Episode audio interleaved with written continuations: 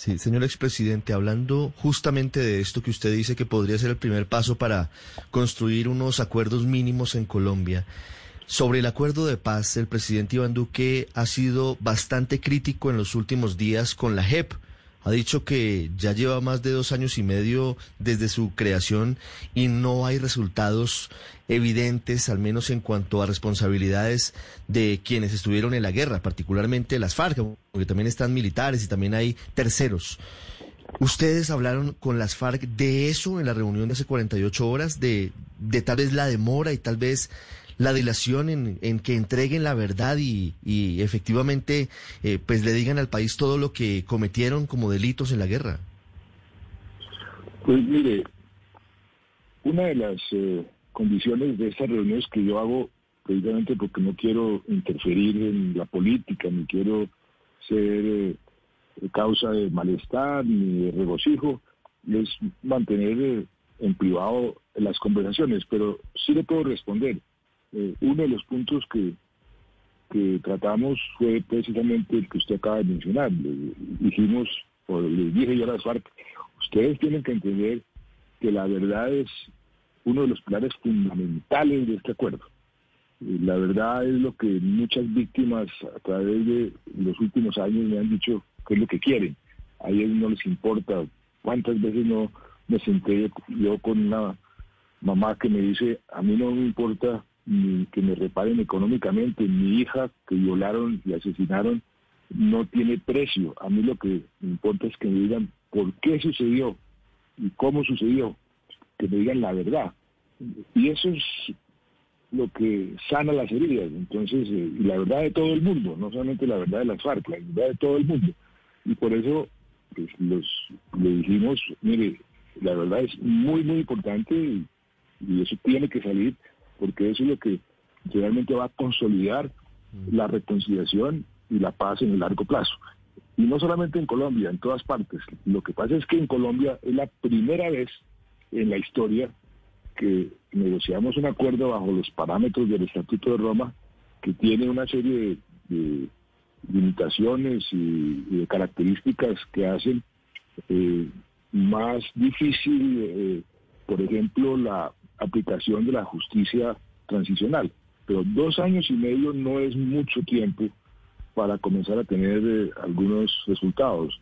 Después de 50 años de guerra, y si usted ve los tribunales que se han creado um, en el mundo después de, de las guerras, eh, se demoran muchísimo más. Yo espero y ojalá que el sistema, que la JEP, comience a dar resultados. Pero, pero presidente, sobre eso una de las grandes críticas al resultado, a la devolución de los acuerdos de paz, es la actuación de la JEP. Es cierto que dos años y medio puede parecer en el contexto de la guerra relativamente poco, pero allí en la JEP, en la operación de la JEP, en los resultados de la JEP, ¿no hay un lunar en general? ¿No siente usted que hay un lunar en el proceso de paz?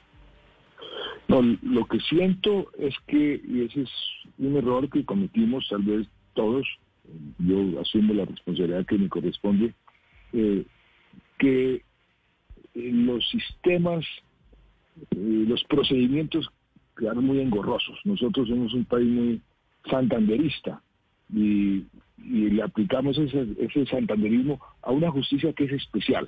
Su nombre lo, indica, no es la justicia normal, pero les, le aplicamos los mismos procedimientos, muchos lo llaman leguleyadas, eh, al, proceso y eso ha demorado muchísimo. Que, una persona que va a, ingresar tiene que pasar por un procedimiento que puede ser apelado una vez, que puede ser apelado dos veces, y eso ha demorado mucho. Yo creo que ahí quedamos mal. De pronto, de pronto podríamos hacer un acuerdo, por ejemplo, para facilitar los, los procedimientos en la JEP eh, que hagan su ejecución más rápida. Sí. Quiere decir, señor expresidente, que usted plantea la posibilidad de modificar el acuerdo de paz si hay un consenso nacional para agilizar los procesos de la JEP? Lo que yo he dicho desde un principio es que este acuerdo de paz no es perfecto. Es el producto de una negociación de, entre seres humanos que se estaban matando. Ningún acuerdo de paz es perfecto. Y si encontramos eh, un consenso para mejorar la implementación, bienvenido sea, o sea, siempre y cuando sea de consenso. Los cambios no pueden ser impuestos por un lado o por el otro. Los cambios deben ser acordados por las dos partes. Pero si encontramos formas de mejorar el acuerdo, pues eso sería maravilloso. Sí.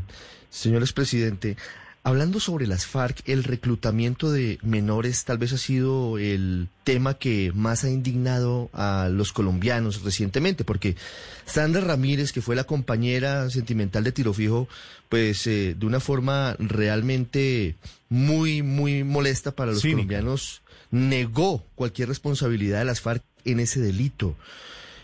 ¿Qué, le responde usted a eh, quienes consideran que ustedes eh, tal vez están siendo demasiado condescendientes? Digo ustedes quienes negociaron el acuerdo de paz.